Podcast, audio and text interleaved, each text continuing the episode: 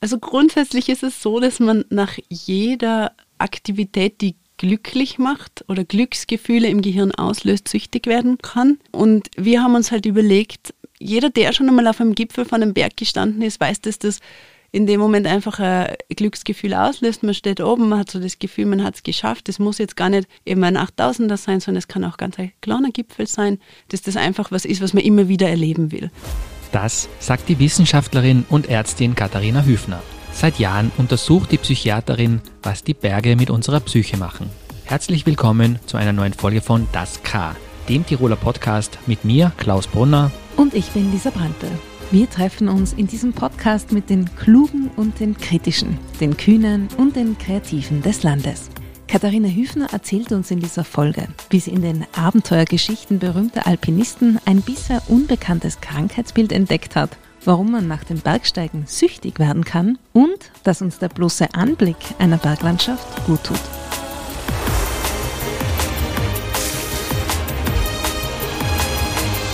Das K.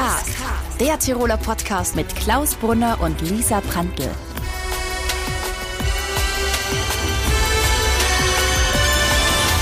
Liebe Katharina Hüfner, vielen Dank, dass du dir Zeit nimmst für uns und unsere Zuhörerinnen. Wir freuen uns sehr, mit dir über deine Forschung rund ums Bergsteigen zu sprechen. Und wir sitzen jetzt in einem kleinen Tonstudio in Innsbruck in der Bäckerei. Und als wir diesen Termin vereinbart haben, hast du ja gleich gemeint, na na, eigentlich müssten wir uns schon irgendwo auf die Berge treffen, vielleicht auf der Nordkette. Das haben wir jetzt leider mit dem Podcast Equipment nicht geschafft, aber ist auf dem Berg eigentlich deiner Meinung nach einfach immer besser als unten? Ja, also auf jeden Fall ist von mir aus immer draußen besser als drinnen. Das ist einmal fix. Jetzt, wir haben ja das Glück in Innsbruck, dass sobald man rausgeht, man eigentlich in den Bergen ist. Das heißt, selbst wenn man aus der Bäckerei rauskommt, sieht man ja schon gleich ein Patschakofel und so. Also man ist gleich schon in der Nähe der Berge. Aber am liebsten hätte ich mich natürlich oben getroffen und am liebsten bin ich oben auf den Bergen unterwegs. Machst du deine Denkarbeit für deine Forschung dann auch am liebsten draußen? Draußen, ja, tatsächlich ist es ja so, dass wenn man jetzt wandern oder Berglaufen geht, kann man schon gut nachdenken. Wenn man jetzt wirklich anspruchsvollere Touren macht, ist es ja so, dass man dann eigentlich sehr im Moment ist und sehr im Moment dieser Aktivität, die man macht. Da zählt eigentlich dann nur der Augenblick und man ist sehr konzentriert auf das, was man in dem Moment macht. Schaut vielleicht auf die Gefahren, auf die Natur um sich herum, ähm, vielleicht auch auf den Tourpartner, aber da ist eigentlich kein Platz dann an, an andere Dinge zu denken. Das ist auch vielleicht das Gute, kann man gut abschalten nachher. Mhm, spannend, weil manche sagen genau das Gegenteil eigentlich. So quasi, sie brauchen diese, dieses Naturerlebnis, dass sie dann auch wieder zu Lösungen kommen, wenn sie in einer verzwickten Situation sind zum Beispiel. Das eine schließt ja das andere nicht aus. Eben wenn man eine anspruchsvolle Tour macht, ist es in dem Moment schwierig oder nicht sinnvoll, jetzt an andere Dinge zu denken. Da muss man wirklich sehr konzentriert bei den eigenen Bewegungen, bei den Gegebenheiten vom Berg sein. Und das schafft natürlich dann auch den Abstand einerseits von Alltagssorgen, aber auch den Abstand von zum Beispiel eben äh, Forschungsprojekten, die zwar keine Sorgen sind, aber natürlich ja meine Arbeit auch darstellen, mhm. wenn auch eine liebe Arbeit. Wir wollen ja heute viel mit dir übers Bergsteigen reden, eine große Leidenschaft von dir privat, aber auch in deiner Arbeit ein sehr präsentes Thema. Was sind denn die positiven Effekte vom Wandern und Bergsteigen für unsere mentale Gesundheit?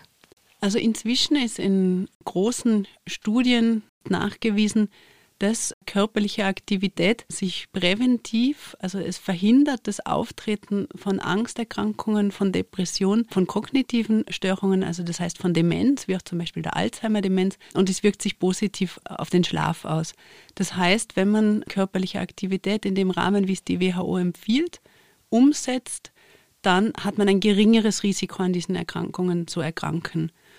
Und man weiß auch aus Studien, dass auch ähm, das Bergwandern zum Beispiel eine sinnvolle und hilfreiche Sportart da sein kann.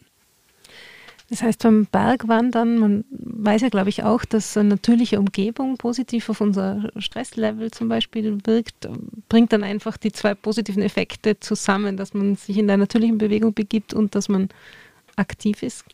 Genau, das ist ganz richtig, was du sagst. Man geht davon aus, dass der Mechanismus, der dem zugrunde liegt, der Stress ist, der psychische Stress ist.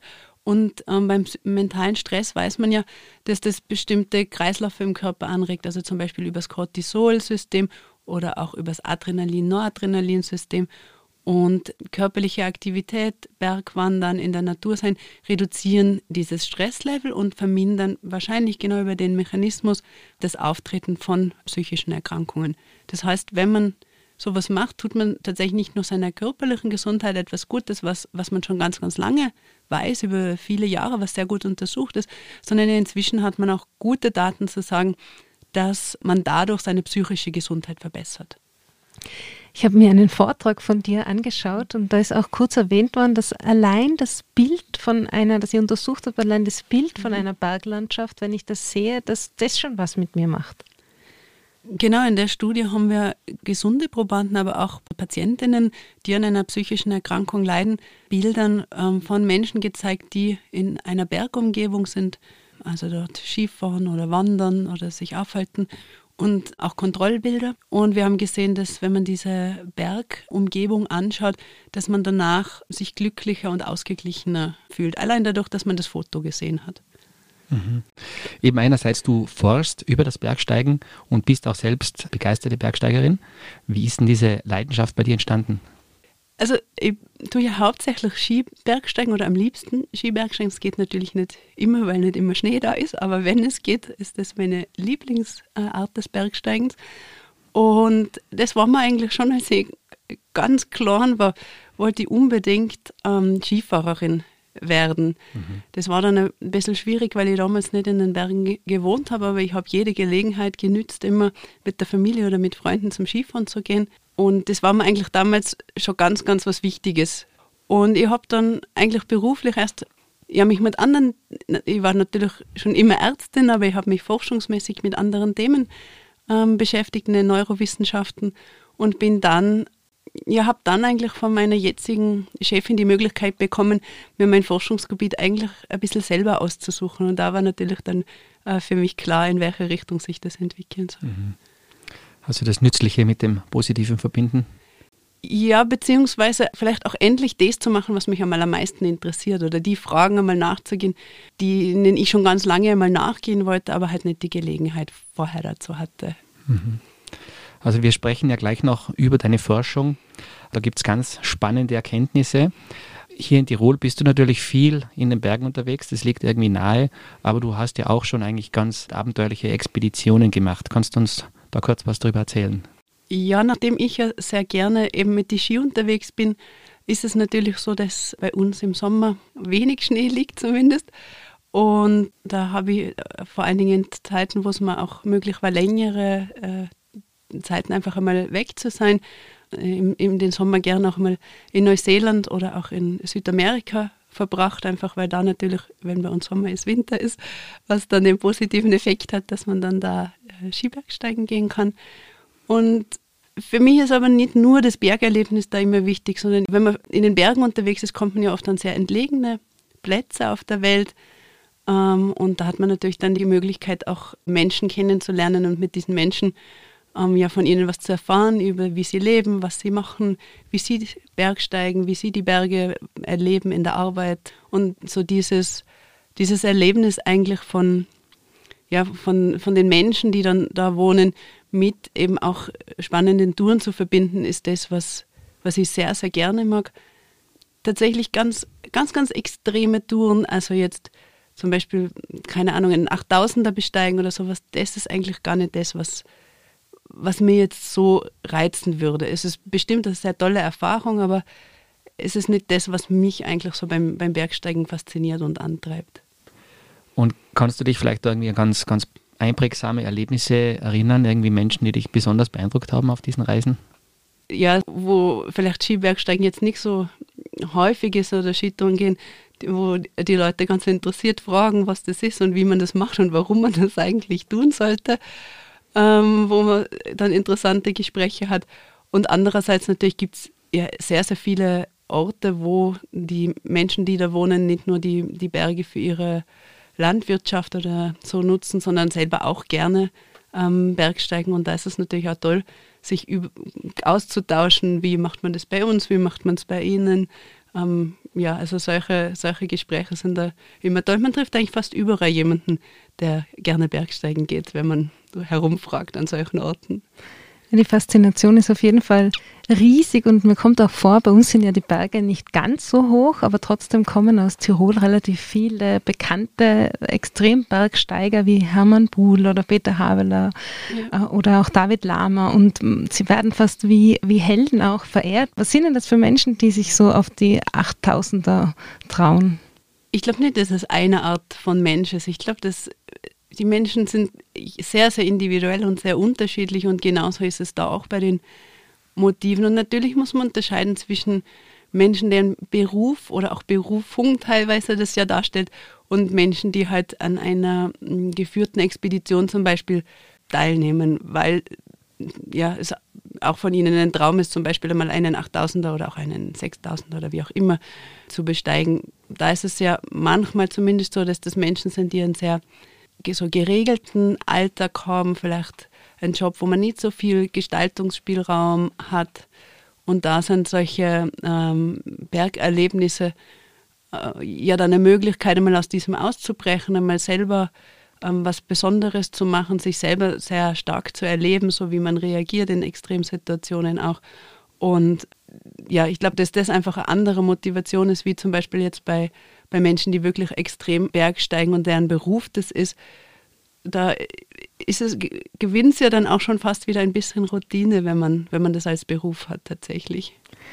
Aber was braucht es für Eigenschaften, dass man überhaupt dahin kommt, äh, dass man ein extrem Bergsteiger von Beruf wird? Ich glaube, es braucht halt einfach die, eigentlich für das, wie es für jeden Beruf, den man gut ausüben will. Und ich glaube, das sind jetzt Bergsteiger vielleicht nicht anders. Braucht es einfach eine Faszination und eine Liebe zu diesem Beruf oder zu dieser Aktivität. Und äh, genauso wie wenn man jetzt ein guter äh, Krankenpfleger sein will oder gute Verkäuferin oder so, da ist es auch so, wenn man das eigentlich nur macht, um es abzuarbeiten, wird man nicht sehr erfolgreich sein und wird man die Leute nicht gut, also wird man nicht so viel zusammenbringen, wie wenn man wirklich diesen Beruf halt einfach liebt. Und ich glaube, das ist bei, äh, bei den Bergsteigern schlussendlich auch die wichtigste Eigenschaft, dass es einfach ihr Traumjob sozusagen ist. Aber braucht es nicht vielleicht ähm, einfach einen wahnsinnigen Biss, eine wahnsinnige Disziplin oder ich weiß es nicht, vielleicht sogar eine Verbissenheit, wenn ich mir das jetzt vorstelle, bivakieren irgendwie bei vielen Minusgraden auf dem Berg oder man kommt in einen Schneesturm und man weiß aber, man muss trotzdem weiter und man muss da jetzt rauf. Ja, und dennoch glaube ich, dass es für die Leute, die das immer wieder machen, ganz normal ist. Natürlich ist es ein aufregenderer Beruf, als wenn man jetzt immer in einem Büro ist. Aber nichtsdestotrotz glaube ich, dass wenn man das als Beruf hat und wirklich regelmäßig macht, dass einem zum Beispiel das draußen zelten oder bivakieren oder so gar nicht mehr so extrem erscheint. Oder auch die Schwierigkeit der Touren meistens nicht, nicht mehr so schwierig erscheint, wie es jetzt jemand erscheinen würde, der sich das halt nachher als Film anschaut oder so. Mhm kann man diese Faszination, die das Bergsteigen vor allem in hohen Höhen auslöst. Du bist ja selber vielleicht nicht auf ganz so hohen Bergen, aber auch in ähnlichen Touren unterwegs. Kann man das irgendwie beschreiben? Ist das das große Glücksgefühl, wenn man es nach oben geschafft hat, das Überwinden von, äh, von Anstrengung? Wie kann man das irgendwie für Menschen, die vielleicht nur gern ein bisschen zur Alm wandern, kann man das irgendwie beschreiben, was da, was das in einem auslöst? Also ich meine, das Höhen oder das in größere Höhen, was so über 4000, 5000 Meter geht, Bergsteigen hat ja einfach das Problem, dass schon ab 2500 Metern, aber dann so ab 5000 Meter umso mehr, der menschliche Organismus eigentlich nicht mehr ähm, für das Leben dort ausgerichtet ist. Das heißt, ab 5500 Meter gibt es gar keine ähm, menschlichen Siedlungen eigentlich mehr, weil der Mensch dann nicht mehr dauerhaft existieren kann aufgrund eben des Sauerstoff, also Sauerstoffmangels. Und das heißt natürlich, dass das Bergsteigen, wenn man diese Höhe von ja irgendwo so zwischen 3000 und 5000 Metern überschreitet, kommt dann einfach dieser Prozess der, der, der Akklimatisation und einfach des Sauerstoffmangels zu dem, sage ich mal, normalen Bergsteigen, was man in niedrigeren Höhen auch hat. Also entweder zur Schwierigkeit der Tour, zur, äh, zum Wetter, zu all diesen Dingen kommt das halt noch ähm, als Faktor hinzu. Und es ist natürlich allen Menschen, die sich in diesen Höhen aufhalten, bewusst auch, dass es immer eine Gefahr ist einfach. Natürlich kann man einfach von der Höhe krank werden und ähm, auch dran sterben.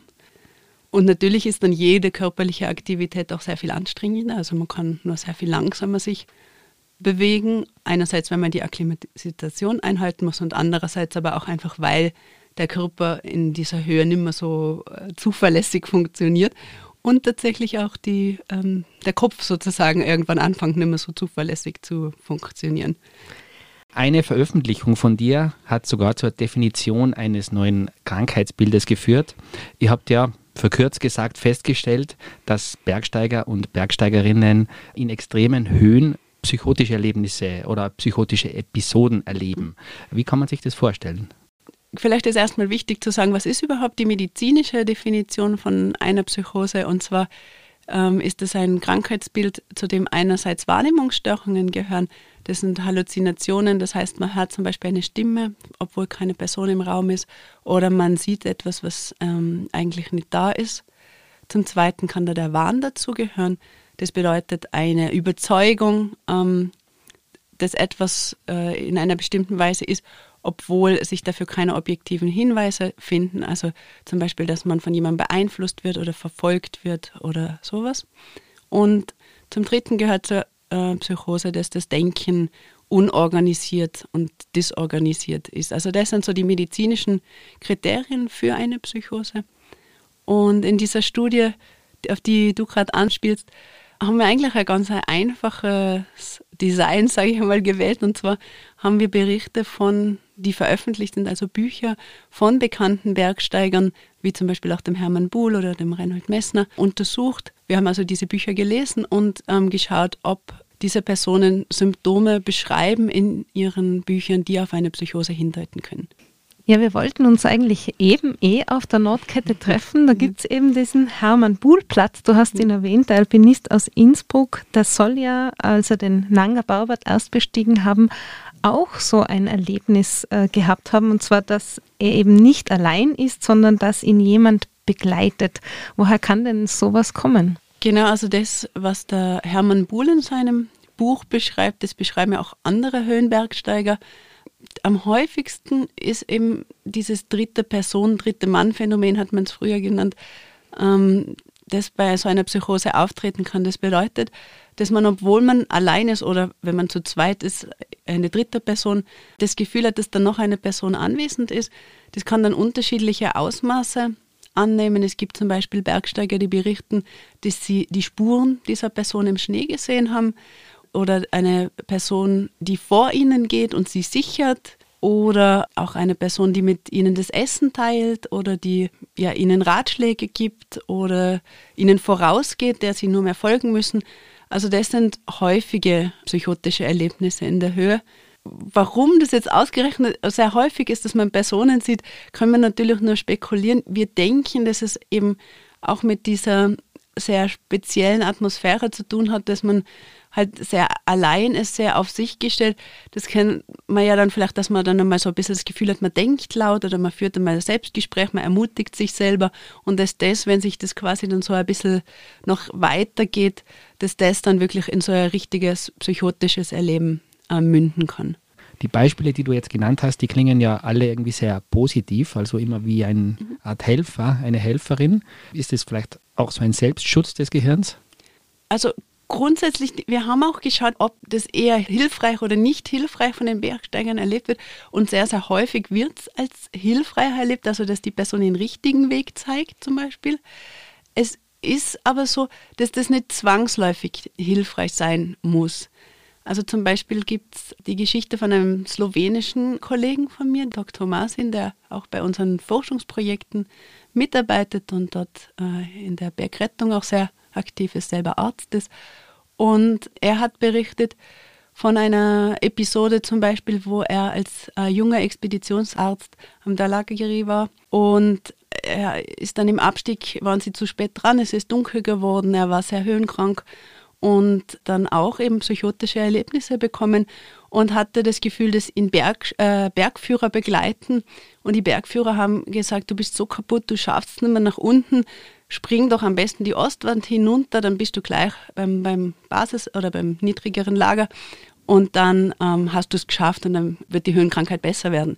Er hat dann berichtet, dass er irgendwo anscheinend, wahrscheinlich weil er auch Arzt ist und sich ein bisschen auskennt, ein bisschen skeptisch war und er ist dann nur einen kleinen Felsvorsprung hinuntergesprungen und ist dann da recht hart aufgeschlagen und hat dann gesagt, naja, wahrscheinlich ist es doch besser nicht hinunterzuspringen und ist dann wieder auf, äh, hochgekrabbelt und ist dann sozusagen, hat den Weg runtergesucht ins niedrigere Lager und je tiefer gekommen sind, sind dann die Halluzinationen auch wieder verschwunden. Aber da sieht man, dass es also nicht nur hilfreich sein kann, mhm. sondern dass da auch eine Gefahr ausgehen kann von solchen Erlebnissen. Also könnte jetzt rein theoretisch auch die Legende vom Yeti das Resultat einer solchen Episode sein? Das lässt sich natürlich jetzt retrospektiv und nachdem wir nicht anwesend waren, schwierig beurteilen. Prinzipiell ist es so, dass sowohl Halluzinationen eben auftreten können in der Höhe, also das heißt, dass man etwas sieht, obwohl gar kein Sinneseindruck eigentlich vorhanden ist, und es können Illusionen auftreten. Das bedeutet, man sieht zum Beispiel ein, ein Tier oder einen Stein oder sowas und nimmt aber selber wahr, dass es sich um etwas anderes, zum Beispiel eben um ein Yeti handelt. Das kennt man vielleicht selber, wenn man so im Halbdunkeln im Schlafzimmer ist und der Wind fährt zum Beispiel in den Vorhang, dass man das Gefühl hat, da steht irgendwie eine Frau oder ein Mann mit einem schwarzen Mantel oder so und man weiß ja, dass es eigentlich leider Vorhang ist. Also wenn du dich zurückerinnerst, äh, wie ist denn das entstanden, diese Forschung? Was war da die Initialzündung? Also die Idee, sich mit psychiatrischen Phänomenen und Höhenmedizin zu beschäftigen, ist tatsächlich entstanden, als wir in Kirgistan und Tadschikistan unterwegs waren. Und zwar war da, waren wir da mit ganz einer netten, ähm, tollen Gruppe von Bergsteigern beim Skitouren gehen. Und da war auch der Hermann Brucker, ähm, Leiter des ähm, Instituts für alpine Notfallmedizin an der Eurakin in Bozen, dabei. Und wir haben uns total gut verstanden und haben uns eben auch über unsere verschiedenen so Forschungsthemen ausgetauscht und haben dann also an einem der letzten Abende, wo wir zusammen so auf einem kirgisischen Teppich am Lagerfeuer gesessen sind, haben wir dann gesagt, mal, jetzt wenn wir wieder zurück nach Südtirol und Innsbruck kommen, wir sollten uns überlegen, wie können wir die alpine Notfallmedizin und die Neurowissenschaften, Psychiatrie zusammenbringen, damit wir äh, uns einmal wieder öfter treffen können. Dann können wir auch mal eine Skitour wieder zusammen machen und können über Projekte sprechen. Und dann haben wir so verschiedene Themen im Kopf durchgegangen, wenn wir da gesessen sind und ein bisschen was getrunken haben. Und irgendwann haben wir dann gesagt, ja, also das spannendste Thema äh, wäre eigentlich Psychosen in der Höhe zu untersuchen und zu schauen, warum Leute eigentlich psychotisch werden und was es da für Hintergründe gibt und wie das eigentlich entsteht. Und das war dann sozusagen unser erstes gemeinsames Forschungsprojekt, dem dann noch sehr viele weitere gefolgt sind in den letzten Jahren. Und dieser Artikel ist ja dann auch ziemlich gut angekommen. Ja, genau, das wurde total gut aufgenommen und auf der ganzen Welt eigentlich haben dann Leute über dieses Krankheitsbild berichtet. Es scheint sehr viele Leute zu interessieren. Also ähm, zum Beispiel auch die Zeitung im Himalayan in Nepal oder ähm, das Time Magazine in den USA und natürlich auch die lokale Presse haben das Thema aufgegriffen und darüber berichtet. Das war für uns auch ganz eine interessante Erfahrung eigentlich, dass das doch so viele Menschen offensichtlich das Bergsteigen so ein Thema ist, was so viele Leute berührt. Mhm, das heißt, ihr habt gar nicht damit gerechnet, dass das so einen Widerhall findet? Nein, überhaupt nicht. Also für uns war es natürlich total spannend. Wir waren total begeistert von unserer Arbeit natürlich, weil das ja sehr, sehr interessant ist natürlich immer, wenn man was entdeckt, was sich, was einfach so ganz neu ist und wo so noch niemand drüber nachgedacht hat. Das ist natürlich für einen Forscher immer was, was man sich wünscht. Und ähm, durch das, dass wir bei diesem Thema so zwei ganz unterschiedliche Forschungsrichtungen zusammengebracht haben, war es uns möglich, wirklich, ich sage immer so was recht Grundlegendes zu erforschen. Das ist ja nicht immer so oft beschäftigt man sich so mit ganz kleinen Bausteinen einer Krankheit oder ganz kleinen unterliegenden Prozessen, die auch wichtig sind. Aber dass man so ganz große neue Erkenntnisse gewinnt, das natürlich passiert bei uns jetzt auch nicht jeden Tag. Und das ist natürlich für Forscherinnen und Forscher immer ganz was Tolles, wenn, wenn einem gelingt, sowas, einen großen Schritt einmal wieder mhm. zu machen in der Erkenntnis. Und das heißt, wir war, haben uns total gefreut darüber, über diese, diese Studie, die wir gemacht haben, aber dass es so viele Leute nachher aufnehmen, hat uns schon gewundert, weil tatsächlich so viele Menschen gehen ja dann auch wieder nicht Höhenberg steigen. Und das ist dann so riesig viele Menschen auf der Welt interessiert, ist schon interessant mhm. und spricht auch für die Faszination Bergsteigen. Ja, hat sicher was mit dem Mythos zu tun. Genau. Mit Menschen, die sehr, sehr viel Bergsteigen, habt ihr euch ja auch mehr beschäftigt, also mit ein bisschen unter Anführungszeichen dem Begriff Bergsucht. Das ist ein weiteres Thema, das ihr untersucht habt. Kann man also sagen, nach dem Bergsteigen kann man süchtig werden? Also grundsätzlich ist es so, dass man nach jeder Aktivität, die glücklich macht oder Glücksgefühle im Gehirn auslöst, süchtig werden kann. Ich sage immer, nach Staubsaugen kann man halt nicht süchtig werden, weil Staubsaugen macht einfach nicht glücklich. Naja, man, manche vielleicht. ja, meistens muss man es halt einfach erledigen. Aber nach allen Dingen, die diese Glückshormone im Gehirn ausschütten, kann man prinzipiell süchtig werden. Und wir haben uns halt überlegt, jeder, der schon einmal auf einem Gipfel von einem Berg gestanden ist, weiß, dass das in dem Moment einfach ein Glücksgefühl auslöst. Man steht oben, man hat so das Gefühl, man hat es geschafft. Es muss jetzt gar nicht eben ein 8000er sein, sondern es kann auch ganz ein kleiner Gipfel sein. Und so man, man fühlt sich ein bisschen von den Problemen, die unten im Tal sind, einfach ein bisschen weiter weg. Und die Idee zu dieser Studie habe ich mit der Leonie, die die Studie auch durchgeführt hat, entwickelt. Das ist eine PhD-Studentin bei mir gewesen und ähm, ist ja ganz eine gute Klettererin auch. Und sie hat auch gesagt, sie glaubt, dass einfach, wenn man dieses Gefühl hat, oben auf dem Gipfel zu kommen, dass das einfach was ist, was man immer wieder erleben will. Und wir haben dann über die Alpenvereine im deutschsprachigen Raum und auch den Bergführerverband, die uns da netterweise unterstützt haben, versucht, Personen zu finden, die sehr, sehr viel und extrem bergsteigen. Und da haben wir gesehen, dass in dieser Gruppe, die natürlich keine Auswahl der Normalbevölkerung ist, sondern eine sehr ausgewählte Gruppe, dass es da Personen gibt, die Suchtaspekte von, ähm, beim Bergsteigen ausweisen. Und mit Suchtaspekt meine ich jetzt nicht den umgangssprachlichen Begriff, so mit ich bin bergsüchtig, ich mache das total gerne, sondern mit Suchtaspekten meine ich den medizinischen Begriff und der beinhaltet zum Beispiel solche Sachen wie, dass man weitermacht, obwohl man die negativen körperlichen Auswirkungen spürt, also Verletzungen, Schmerzen hat, dass man andere Interessen vernachlässigt, dass es zu Konflikten in der Familie kommt, dass man Entzugssymptome kriegt, wenn man es nicht macht. Und ähm, diese Personen, die solche Bergsuchtaspekte aufgewiesen haben, die hatten tatsächlich auch Hinweise für andere psychische Probleme. Also die waren, hatten höhere Werte für Depression, höhere Werte für Angst und auch für andere Suchterkrankungen. Im Vergleich zu Personen, die auch extrem viel Bergsteigen, aber keine Suchtaspekte aufweisen. Die dann eher beim Genussbergsteigen bleiben, kann man das so vereinfacht sagen. Ja, es kann schon sein, dass die sehr, sehr viel gehen. Man kann sich das wie auch bei anderen Suchterkrankungen vorstellen. Nicht jeder, der am Handy oder am Computer was spielt, ist ja gleich spielsüchtig, sondern es gibt halt Leute, die machen das gerne und das entspannt sie und das ist einmal angenehm und manche machen es auch recht häufig, aber ähm, sie können das dann auch wieder unterbrechen. Und da ist es vielleicht auch wichtig, dass wir ja von dem, was wir untersucht haben, nicht sagen können, ob die Leute oder die Menschen, die solche Suchtaspekte aufweisen, ob die durch diese ähm, viele Bergsteigen, durch die viele körperliche Aktivität diese psychischen Probleme entwickelt haben. So im Sinne von einer Art Übertraining, was man bei Elitesportlern auch kennt. Oder aber, ob vielleicht diese Personen schon vorher psychische Probleme hatten, vielleicht depressiv oder Angststörungen hatten und dann selber gemerkt haben, dass sie durch körperliche Aktivität, durch Bergsteigen diese Symptome verbessern können. Und dann vielleicht einfach in so ein bisschen Suchtverhalten reingekommen sind, weil sie diesen positiven Effekt immer wieder haben wollten. Also da gibt es zwei Möglichkeiten und das können wir von unseren Daten jetzt nicht sagen. Und vielleicht ist es auch bei jedem unterschiedlich. Es muss ja nicht für alle gleich sein.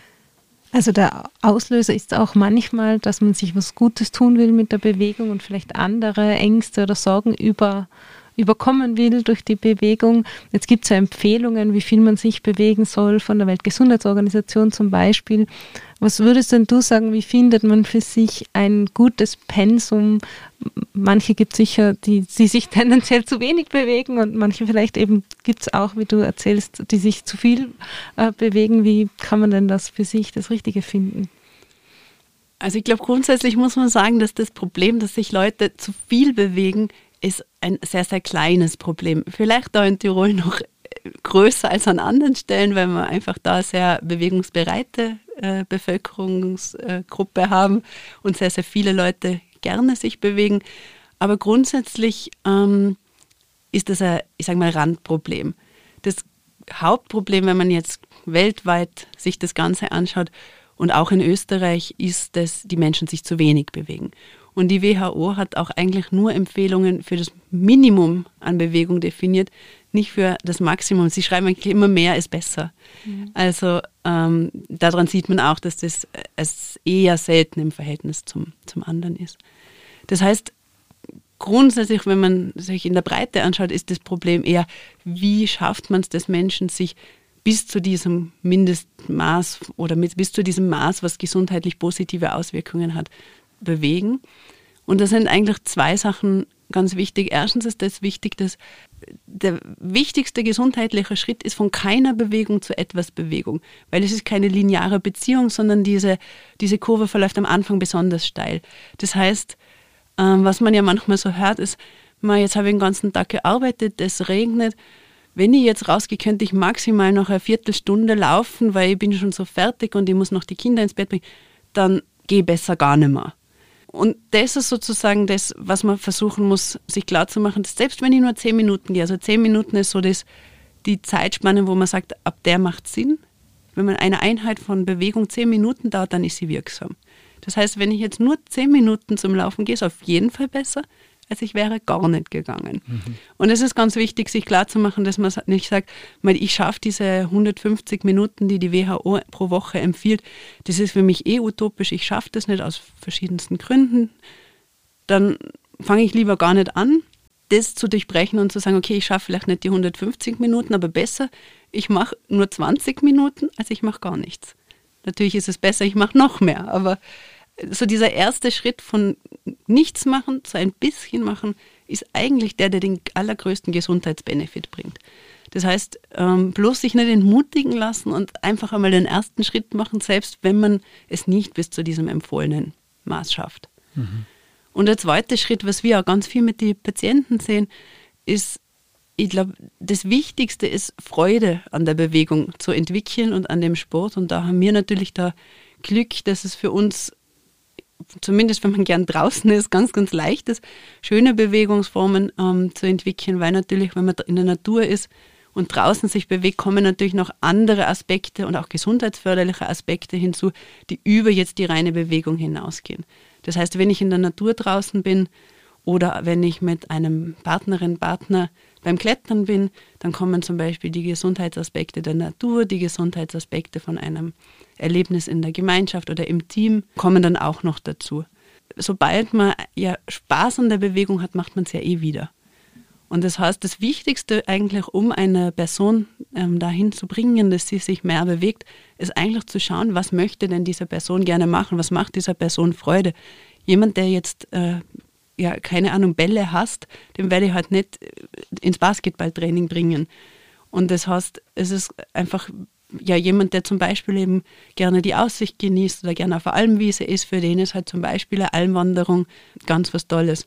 Also man sollte wirklich immer schauen, was, was für die Person eine Sportart ist, die der Person Freude bereitet und dann versuchen zu ermöglichen, dass diese Person diese, diese Sportart umsetzen kann. Du hast es jetzt ja kurz erwähnt, oft ist es einfach dieser Alltag, der dann auch die Motivation zur Bewegung, zum Sport auffrisst, oder? Ich glaube, bei dir ist es ja auch so, du hast Familie, hast einen anspruchsvollen Job und gleichzeitig diese große Leidenschaft. Äh, wie bringst du das alles unter einen Hut? Ja, also sagen wir so, mein tägliches Ausmaß an Bewegung äh, schaffe ich eigentlich dadurch, dass ich jeden Tag mit dem Radl fahre, eigentlich bei jedem Wetter und wir wohnen ein bisschen am Berg oben. Das heißt, ich habe dann jeden Tag eigentlich wenn ich von der Arbeit nach Hause fahre, auf jeden Fall die äh, paar Höhen mit, dem Radl auf jeden Fall äh, zu machen. Und ich lasse mich da auch jetzt weder von Hitze noch von Schneefall, außer es ist jetzt ganz brutal, dass ich mich da äh, jetzt abbringen sozusagen. Und eben das hat ja auch mehr Aspekte als nur, dass man sozusagen sein Training abarbeitet, sondern auch, wenn man so nach der Arbeit halt noch einmal radelt, ein bisschen frische Luft draußen ist.